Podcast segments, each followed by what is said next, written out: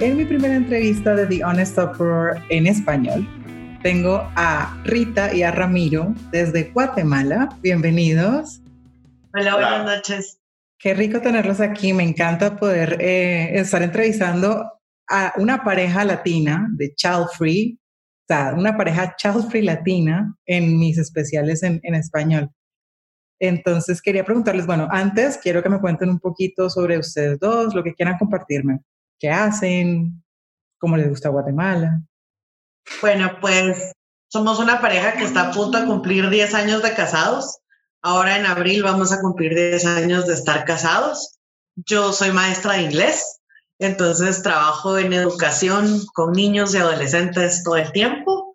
Eh, tenemos una perrita que se llama Pepper y ¿qué más? Somos fanáticos de Star Wars y de Hot Wheels y eso. Eh, bueno, soy Ramiro, tengo aquí en Guatemala, tengo un restaurante.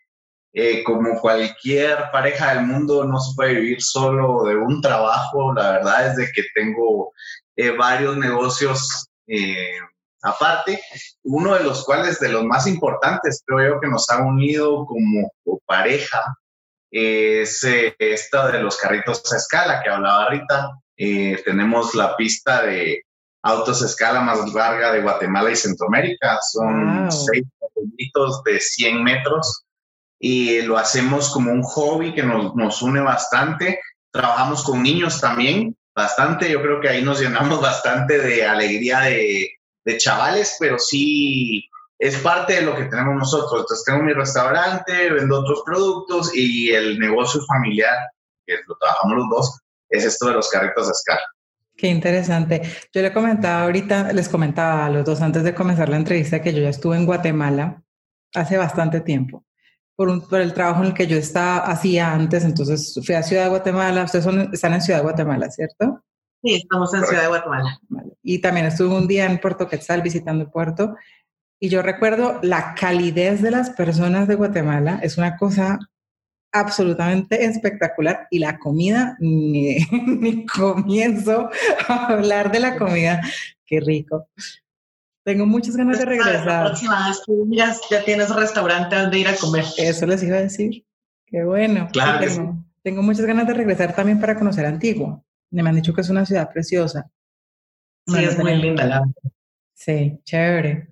Bueno, entonces, bueno, ustedes están aquí porque yo, eh, yo quise invitar, obviamente, a personas que también fueran child free o para las personas que no hablan inglés que están oyendo este podcast, somos personas que hemos decidido de manera voluntaria no tener hijos.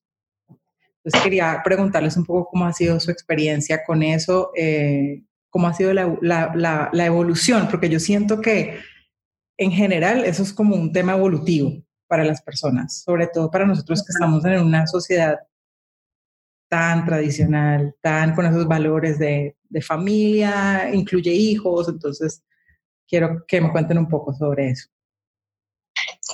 Pues sí, como dices tú, es definitivamente es una cuestión que va evolucionando y como que vas modificando tu pensamiento conforme va pasando el tiempo. Ramiro y yo estuvimos antes de casarnos juntos cinco años y medio de novios y durante, esa, pues, durante ese periodo, pues sí, algunas veces hablamos, ay, sí, cuando nos casemos, ay, sí, cuando tengamos hijos, y entonces nos hablábamos como así, como todo planes a futuro, ¿no? Eh, después nos casamos y igualmente fue así como, bueno, cuando sea, cuando pase, que pase y ya está. Teníamos más o menos tres años de casado, íbamos a cumplir tres años de casados cuando yo resulté embarazada. Eh, nos dimos cuenta más o menos que yo tenía un par de meses y todo, tuve algunas complicaciones y más o menos cuando tenía cinco meses y medio de embarazo, eh, pues tuve una pérdida y entonces eh, fue como reiniciarnos como pareja, porque sí fue un shock bastante fuerte porque era algo que no nos esperábamos, ¿verdad? Entonces parte de, de la recuperación y esto, como nos decía la, la, chica que fue nuestra terapeuta y nuestra consejera en ese momento, era como reconéctense como pareja, hagan cosas que los hagan estar unidos como hombre y mujer nuevamente, como para regresar al camino, porque ya teníamos como un mindset cambiado de, sí, nos va a tocar ser papás, ¿verdad? Y en efecto, así fue. Entonces empezamos a tener otra vez como citas y salidas y cosas más como cuando uno está recién iniciando una relación. Y creo que poquito a poco fue dándose como esto de, hey, que cómo estar juntos, que cómo estar tranquilos, hagamos esto, vámonos a tal lado. Por ejemplo, como dices tú, Antigua, que es una ciudad muy bonita que está cerca, es así como, mira, vámonos a pasar el fin de semana Antigua, nuestro carro, nuestra maleta con la ropa y vámonos. O sea, cero preocupación de nada más. Entonces creo que sí, poco a poco fue como dándose el, el, el, bueno, seguimos estando cómodos y nos seguimos sintiendo felices uno con el otro sin necesidad de tener hijos. Y entonces ya unos años después, un par de años después de esto de la pérdida, empezamos a platicar así como, bueno, y entonces, ¿sí vamos a volver a intentarlo o no? Y empezamos a tener como esta conversación de, ok, yo quiero esto, yo quiero aquello, para mí es importante esto, pero para mí es también importante eh, seguir viviendo. Yo empecé a estudiar nuevamente en la universidad. Como te comentaba, soy maestra y entonces eh, no tenía un degree universitario de maestra y quería tenerlo. Entonces empecé a estudiar otra vez y empecé como a, a sentirme mucho mejor conmigo misma. Y entonces todo eso nos llevó como a seguir con esta plática y todo, a llegar al punto de decir así como, eh, creo que no, o sea, vamos a ser una pareja child free por decisión propia y vamos a, hemos llegado a este punto en el que de verdad, y es, es chistoso porque como, o, gracioso, porque esa es una palabra muy guatemalteca, porque como decía Ramiro, trabajamos con esto de los carritos a escala, yo soy maestra de, de niños y adolescentes, entonces todo el tiempo estamos en contacto con niños. Y sin embargo es así como, hey, qué bonito, qué, qué, qué, agradable compartir con ellos. Para mí, por ejemplo, ver a un niño aprender, mejorar y como eh, enseño inglés, es como, ok, no sabían nada y ahora están aprendiendo otro idioma y todo esto es muy gratificante, pero no es algo que yo quiera vivir como experiencia personal, sino como mi profesión. Me siento súper feliz de hacerlo, pero no es algo que yo quiera para mi vida. Retrocediendo un poco, hablando socialmente, eh, cuando nos casamos aquí en Guatemala, no sé cómo se ve en Latinoamérica, bueno, creo que es normal que la gente se case porque va, quedó embarazada la mujer, entonces es obligatorio casarse. Nosotros nos casamos por amor, así de fácil, y la gente no lo creía. O sea, ¿por qué te vas a casar? Incluso gente muy cercana de mi familia, de mi círculo familiar, porque te vas a casar? Porque la amo, pues sencillo, o sea, quiero estar con ella. Vivíamos distantes, eh, la distancia no era mucha, estábamos a unos 45 minutos de distancia, pero yo llegué a sentir ya la necesidad de, ok, te quieres casar conmigo. Yo en esa época tocaba en un grupo, eh, me le declaré ahí en el público, fue muy bonito así, muy de fantasía. Eh, y la gente no se creía, o sea, todos, el 99.9% de la gente que nos veía, ah, están embarazadas, por eso van a. Eh, ¿Para cuándo el bebé? nosotros no, o sea, la gente nos veía, pasó el año, pasaron dos años, y entonces, ¿por qué se casaron? me, me, seguían preguntando todavía. Luego de que pasó lo del bebé, también otra, otra cosa muy curiosa, socialmente hablando, es de que lo vi tres distintos grados de preocupación con lo que le pasó a Rita. El primero fueron mis amigos cercanos, desechos, definitivamente nos apoyaron un montón.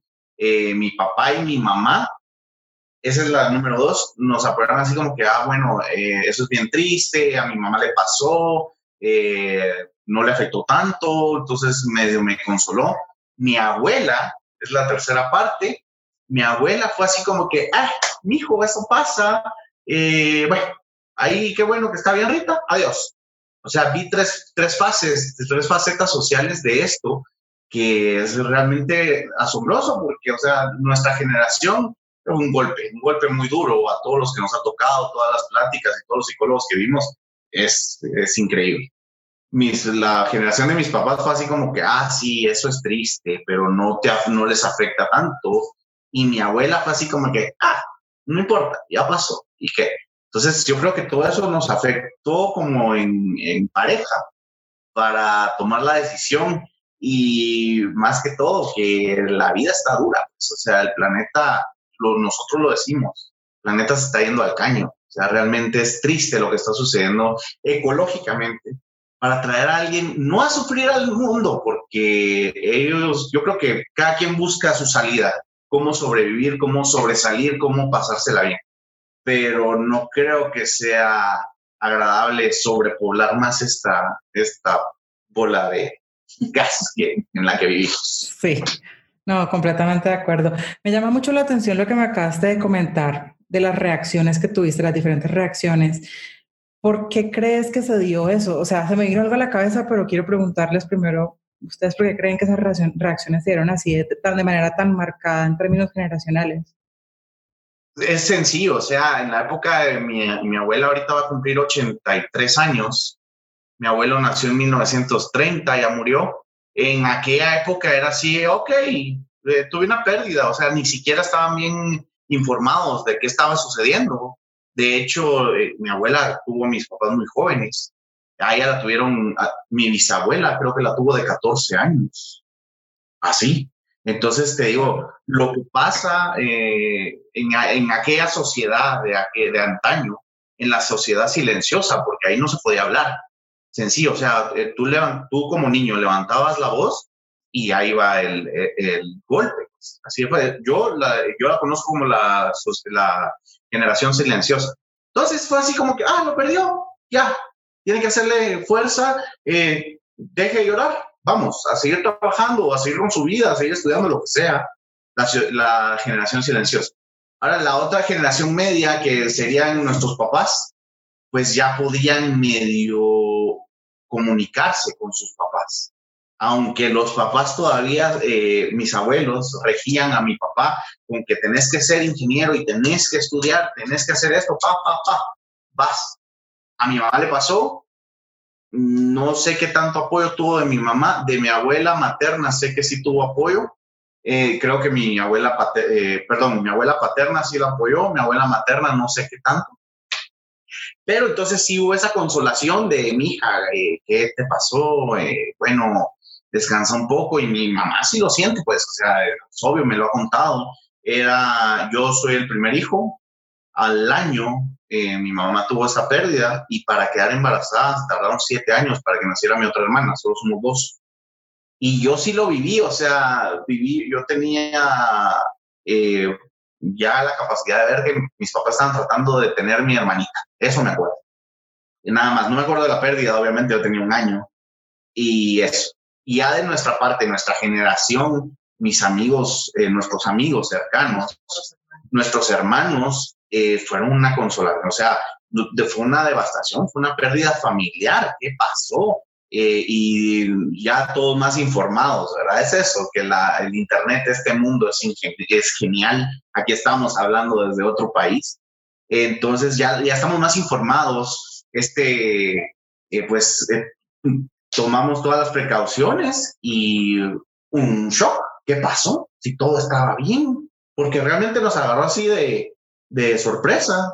De hecho, estábamos con unos amigos que tenían una semana de embarazo de distancia y ahí está el chaval que tiene siete años, pues, o sea, eh, saludos a Panda si nos está viendo, por cierto.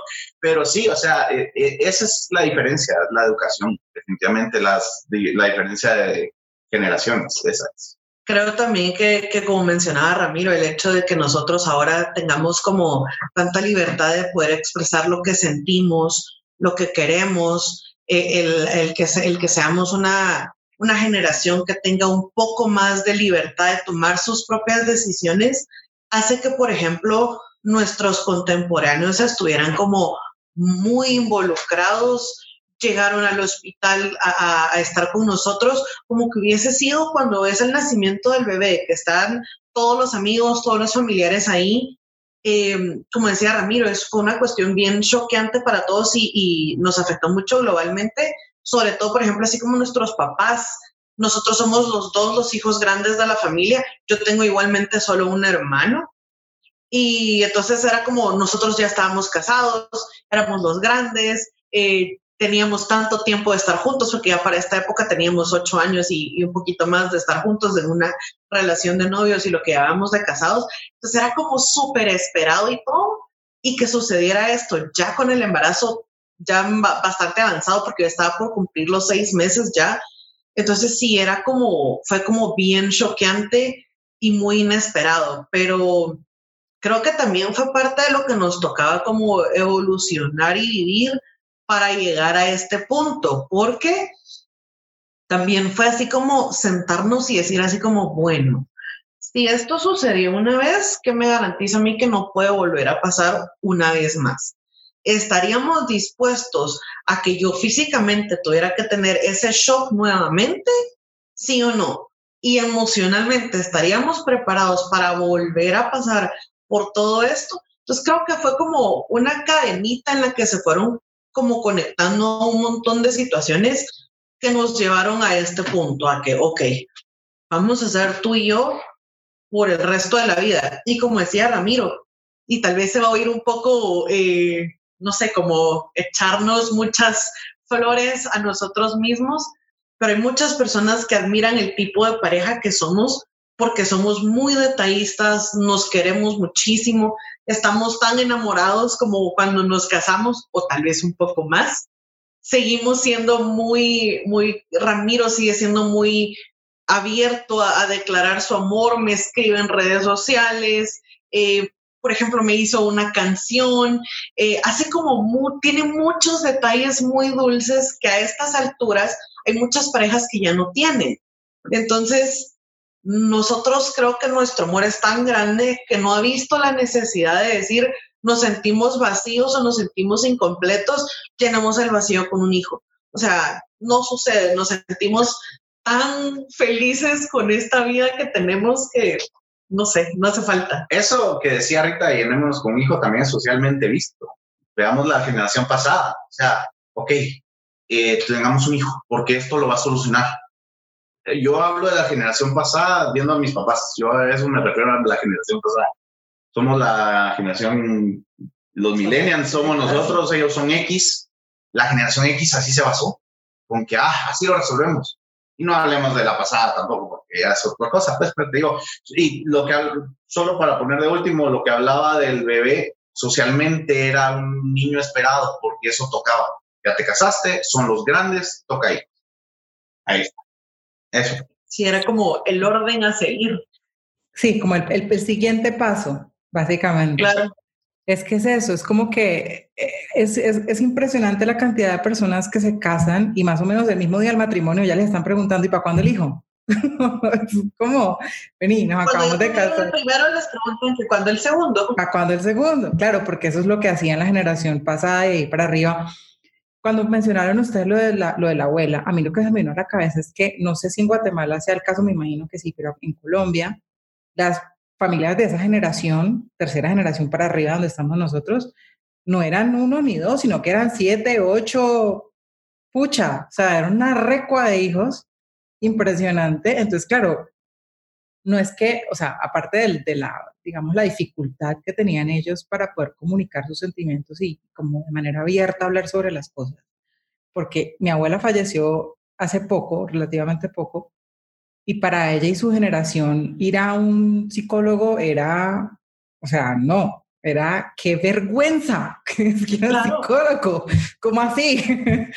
o sea... Ya se volvió loca. Claro, no, entonces ellos arreglaban los problemas ellos no los arreglaban, básicamente yo pienso que todos se lo tragaban, pero también es, es, eso como de, como que tenemos tantos hijos que al fin y al cabo, obviamente de manera un poco inconsciente, es como si se pierde uno, pues no importa, porque podemos volver a hacer más, ¿no? O sea, es un poco como, sí, pero, pero bueno, entiendo, entiendo también lo que me estaban contando de, la, de esa presión que se siente pero antes, o sea, antes de continuar con el tema de, lo de los niños, a mí realmente me parece impresionante como verlos a ustedes y en, eso, en ese amor que describen. Además que Rita, tú dijiste ahora, es como cuando uno apenas empieza un noviazgo, que esa es la mejor época, la época en la que todo está perfecto, todo es el amor. Y cuando las parejas traen a un hijo a la, a, pues a la familia, porque uno es familia solo en pareja igual, perdón, mi perro está haciendo un poco de bulla, uno es familia igual eh, sin hijos, pero traen hijos también a la, a la ecuación, yo no siento que se diluya el amor, pero sí cambia mucho, porque las prioridades de las parejas cambian. Yo lo que veo en mis amigos y en las parejas que conozco que tienen hijos es que llega el niño, la niña, y eso se vuelve la prioridad de los dos. Entonces se descuidan entre ellos en, pareja. sí, la verdad es que un poquito más nosotros, perdón. No, no, digo que quería preguntarles a ustedes más un poco sobre el tema de, de lo que ha sido construirse ustedes como pareja después de que dijeron, vamos a hacer solo los dos. Sí, la verdad es que, como decía Ramiro, hemos tratado de, o sea, hemos hecho muchas cosas juntos porque estamos conscientes de que vamos a hacer él y yo por el resto de la vida. Cuántos años nos queden vivos, porque no es nuestra intención, no es no terminarlos juntos. Em, construirnos como pareja y en proyectos que nos gusten a ambos. Por ejemplo, con esto que te comentaba, que yo empecé a estudiar nuevamente, Ramiro ha sido un gran apoyo. Me llevaba a veces a, la universidad, si tenía que hacer esto, pues me llevaba. Y pues obviamente, como soy maestra y trabajo durante los días de la semana, me tocaba estudiar el día sábado. Entonces, él le tocaba quedarse solo. Entonces, era así como, no te preocupes, yo te voy a apoyar y aunque me, me hagas falta y no estés conmigo, es algo que tú quieres hacer y yo te voy a apoyar cuando no tenía plata para pagar, porque pues algunas veces no me alcanzaba la plata, él me daba la plata. Y entonces es como un, un, caminar de, ok, estos somos tú y yo y vamos a hacer nuestros proyectos juntos. Cuando Ramiro tuvo la idea de lo de la pista para los carritos, eh, me dijo, mira, tú me apoyarías, pues sí, probemos, empecemos. Empezamos con un proyecto pequeño y realmente se ha vuelto un proyecto muy, muy grande.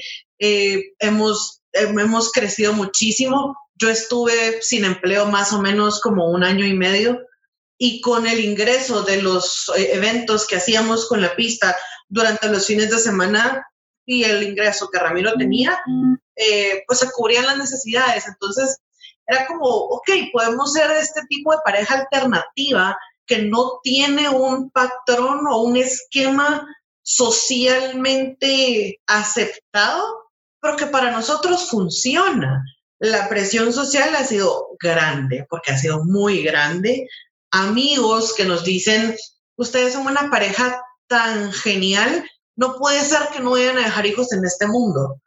Nuestros papás, mis suegros y mis papás, em, es un tema muy, muy difícil de tocar porque como que siguen conservando esa ilusión de que tal vez en algún momento cambiemos de opinión.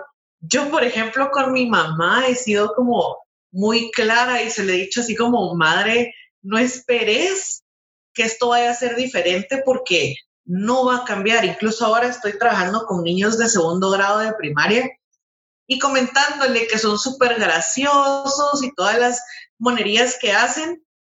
Y me dice, ¿y no te dan ganas? Y yo así como, no, no me dan ganas. Incluso mis compañeras del colegio, que también son maestras, me dicen, tal vez ahora trabajando con niños tan chiquitos te dan ganas de tener niños. Y yo así como, no, al contrario, me dan menos ganas porque si los tengo que tener cuatro horas y es así de complicado, imagínate tener que ir con ellos cinco años, 24 horas al día en lo que se va en el colegio y ya después todo lo demás. 18 y lo que se quedan en la casa después porque no salen de la casa de los 18. No, por supuesto que no.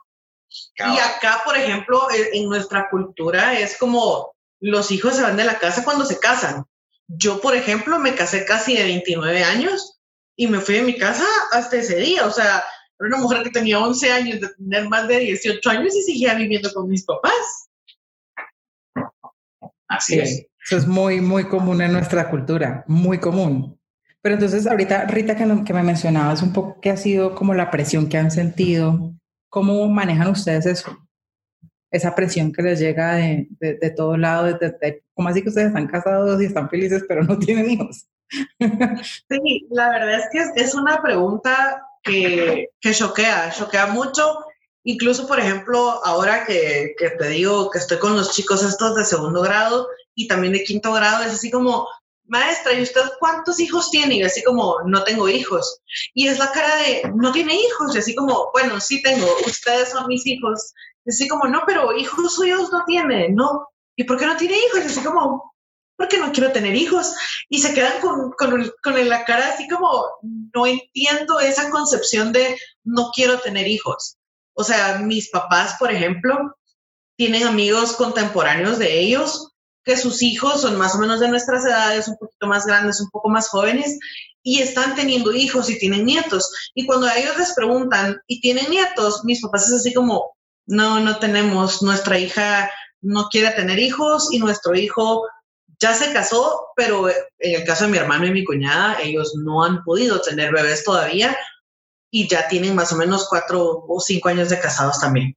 Entonces, para mis papás ha sido como eh, una cuestión también que no han sabido cómo manejar. En el caso nuestro, por ejemplo, como ya estamos definidos y ya estamos como bien decididos a que esta decisión fue algo que no tomamos ni ayer ni hace unas semanas, sino es algo que hemos platicado y es un tema que ha evolucionado en los años que tenemos juntos, pues sí ha sido como, ok, ¿qué vas a, cuando nos preguntan qué decimos? Nosotros nos casamos por amor, para estar juntos el uno con el otro. Si los hijos venían, pues qué bueno. Y si no venían, nuestro objetivo sigue siendo el mismo. Estar juntos porque nos queremos y yo de quien me enamoré fue de él y con el que me quería casar era con él, viniera o no vinieran los niños. Porque en este caso es una elección, por ejemplo. Pero si hubiésemos sido una pareja infértil, que ninguno hubiese podido tener hijos y de todos modos hubiéramos decidido casarnos, a la gente no le choquearía tanto porque entonces en lugar de sorprenderse les da pena porque, ay, pobrecitos, no pueden tener hijos. Pero en este caso, sí es como, no, pero háganlo. Y nos tratan de dar como muchísimos argumentos. Incluso una vez vino un amigo que nos dijo, miren, yo conozco una pareja que adoptó, ¿por qué no buscan adoptar? Y es así como, a ver, vamos a hablar y vamos a hablar claro. No es por cuestiones biológicas, no es porque no querramos adoptar, es porque elegimos ser solamente nosotros dos. Y entonces vuelve a ser como, no, pero ¿por qué? Pero que tal vez más adelante, y como les decía yo, tampoco va a ser más adelante, yo tengo, soy una mujer de casi 39 años, tampoco quiero tener 42, 43 años y estar con un bebé de embarazos. Eh, no, o sea, no quiero eso para mi vida. Yo creo la cara de Ramiro. la cara de terror. No, es que sí, es choqueante porque es que te digo, eh, creo que nosotros nos enfocamos mucho en los ejemplos. Eh, dado a lo del bebé, vimos muchos, eh, bueno, varios eh, psicólogos y siempre yo lo que aprendí de eso es eh, ver las experiencias ajenas.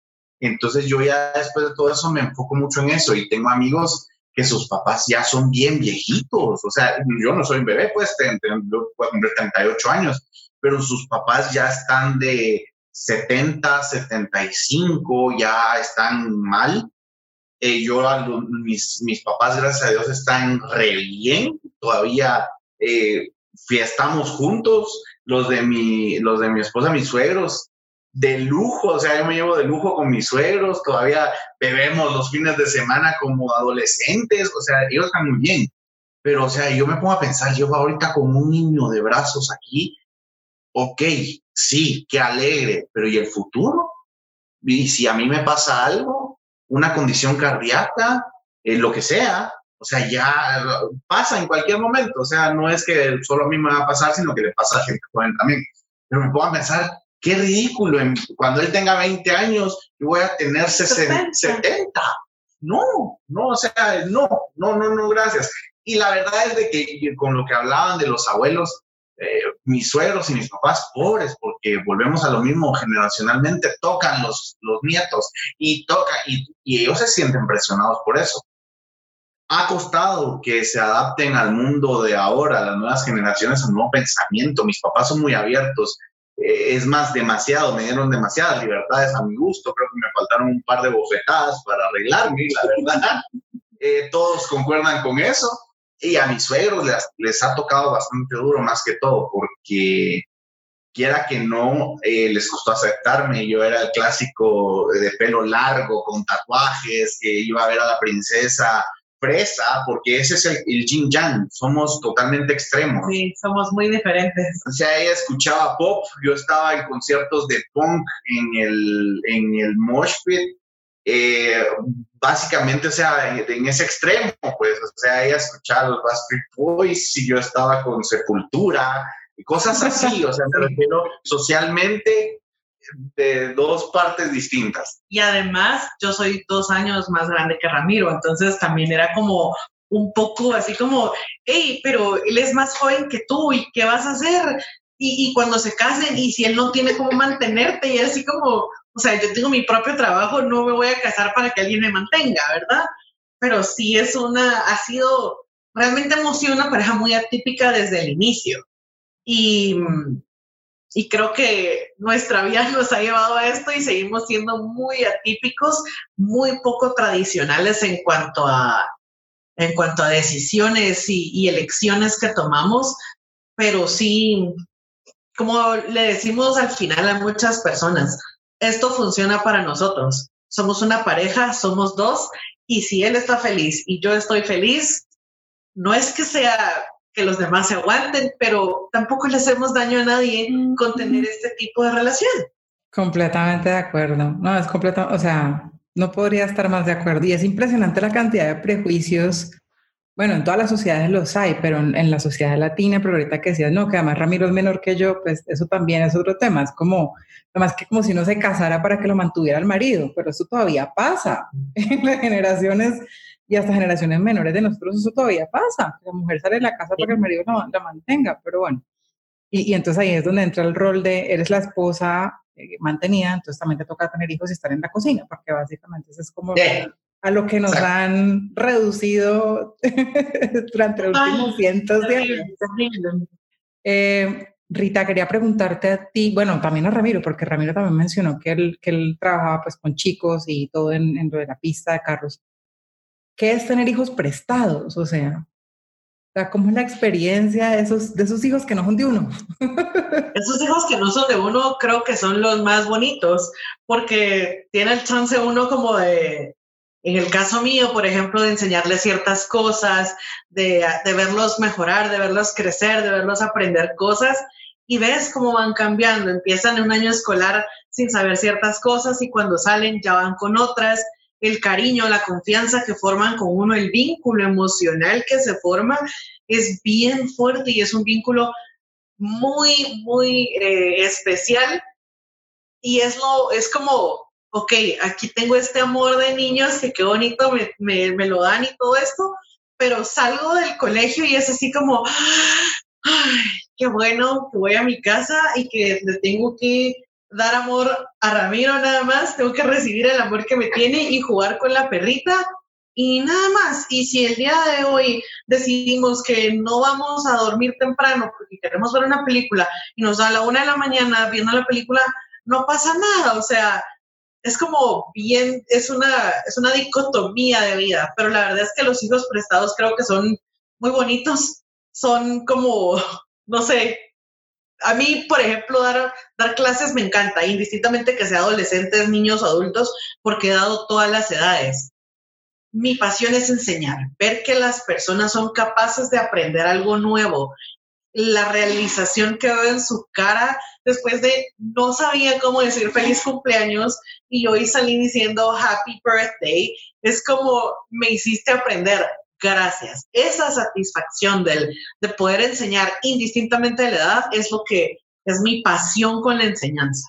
Lo adoro, o sea, la enseñanza es como mi vida, pero con los chicos sí es así como, y, y, todos tienen diferente, porque ahora te digo que estoy trabajando con primaria, pero los adolescentes también tienen su magia, lo trabajar con adolescentes es divertidísimo, las ocurrencias que tienen, eh, tienen una, una vivacidad y una suspicacia tan interesante que de verdad, y muchas veces vienen y te cuentan cosas y te dicen, te las cuento a ti porque no se las puedo contar a mi papá o a mi mamá.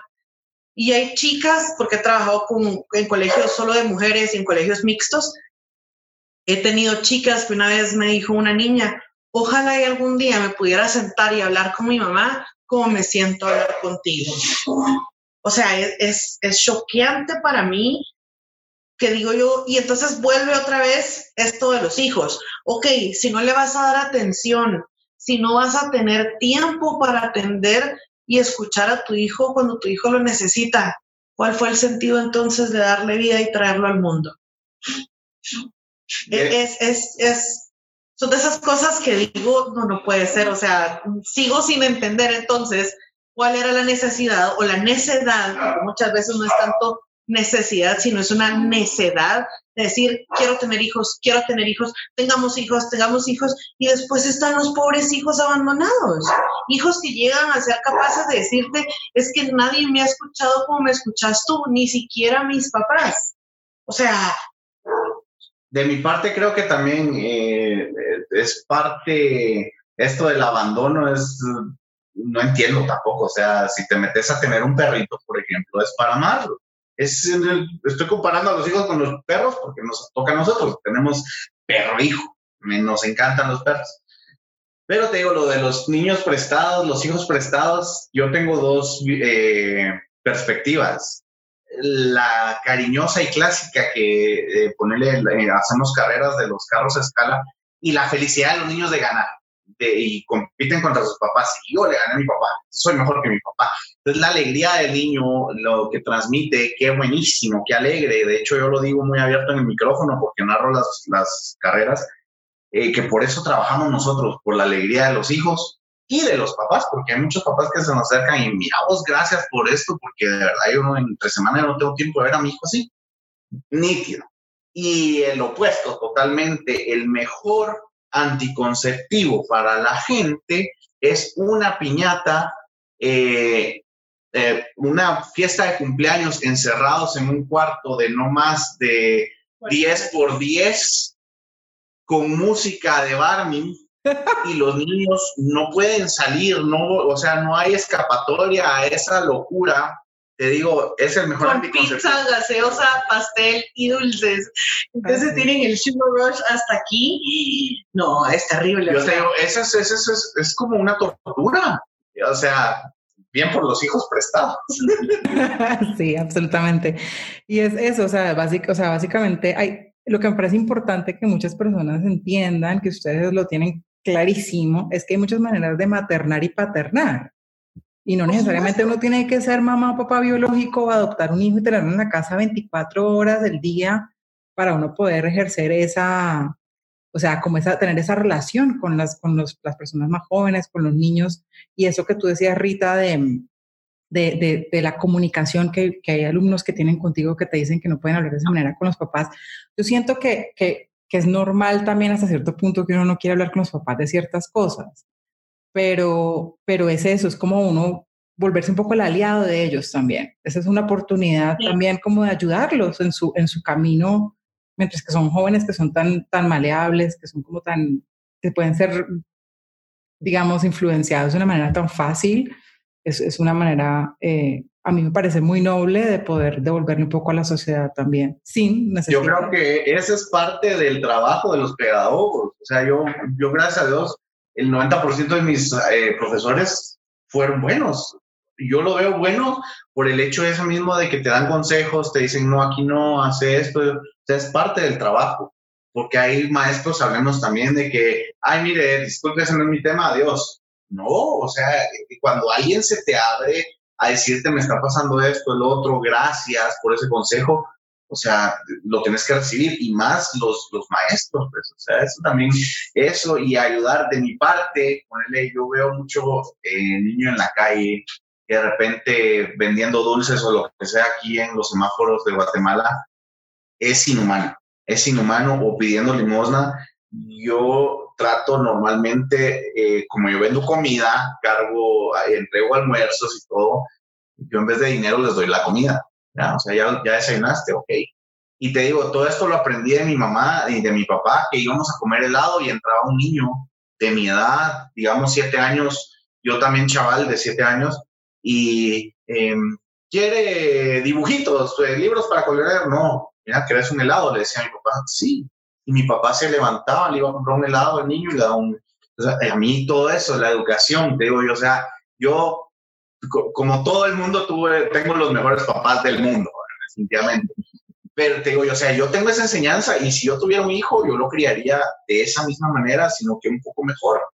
Pero es mi, eh, no, o sea, yo no quiero tener hijos, es fácil. y esto es completamente válido. Bueno, chicos, me encantó hablar con ustedes, son una pareja súper divertida, con una energía espectacular.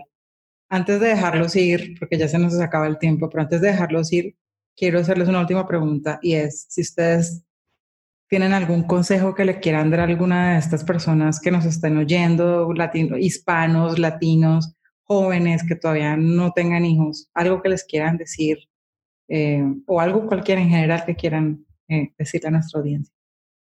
En mi caso personal, si realmente están dudando todavía la, decisión de tener hijos, piénsenla bien, porque es un, es un compromiso de la vida entera es un compromiso que, no va a durar un año o dos años, sino va a durar, como bien dijiste tú hace un tiempo, 18, 20, 25, 30 años, no sabemos.